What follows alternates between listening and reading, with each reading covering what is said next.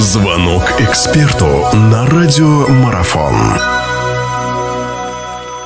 Хорошо, продолжаем мы нашу беседу. В гостях у нас Сергей Киряков. Говорим о возобновившемся турнире Лиги Чемпионов. Матчи, которые, вот матчи 1-8 финала начнутся. Э, во вторник и в среду будут сыграны. Байер ПСЖ. Э, здесь отдельно, Сергей, ваше мнение интересно, потому что кто, как не вы, с немецким чемпионатом знаком. Байер, вы знаете, я думаю, что очень хорошо. ПСЖ, ну понятно, ПСЖ на виду последнее время. ПСЖ состав тоже достаточно приличный. В этой паре многие отдают предпочтение как раз-таки французам. Что думаете вы по поводу Байера ПСЖ?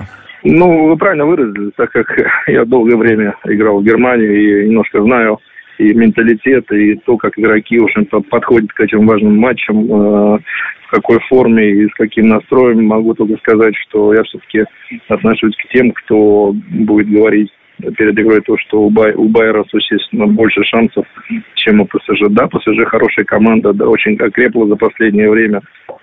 Э, показывает неплохой футбол. Да, это очень э, тоже хорошее, сильное противостояние. Э, Байерн представитель немецкого футбола, где, в общем-то, играются игры, ну, чуть ли там не финальные каждая игра в этом чемпионате. И я думаю, что они вполне могут составить хорошую конкуренцию ПСЖ. ПСЖ на ходу, ПСЖ в общем-то, окрепло за последние годы. И здесь наверное, стоит говорить не о противостоянии клубов, а о противостоянии немецкого и французского футбола.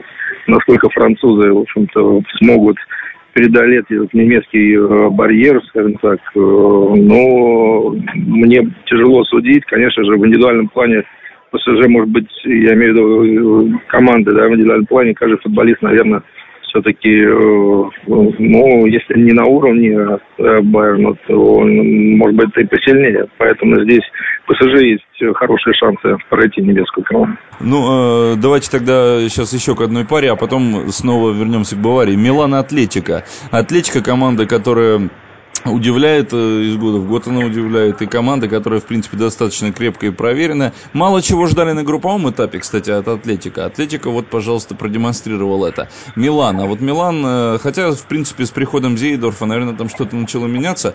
Здесь тоже интересное же противостояние. Италия и Испания, я имею в виду противостояние двух чемпионатов. Кто предпочтительный? Наверное, все-таки Атлетика, как вы считаете? Ну, могу только добавить, что Милан, конечно же, не показывает стабильности в этом сезоне. Понятно, что это связано и с, э, с уходом э, бывшего наставника миланцев, с приходом более юного Зейдорфа, человека с большими амбициями.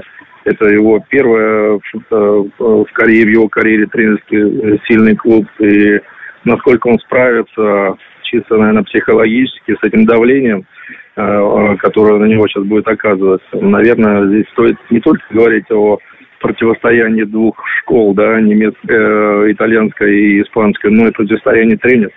Вот. Наверное, кто здесь э, больше подготовится этот, к, этому матчу, больше подготовит команду, э, наверное, и будет, наверное, результат этого поединка. Исходя из этого, я думаю, с вами, может быть, соглашусь, что здесь атлетика, может быть, немножко имеет э, преимущество в этом компоненте. Э, и я думаю, что ну, атлетика, если будет играть в свой футбол, то Милану будет чрезвычайно тяжело. Продолжение беседы через мгновение. Оставайтесь на радиомарафон.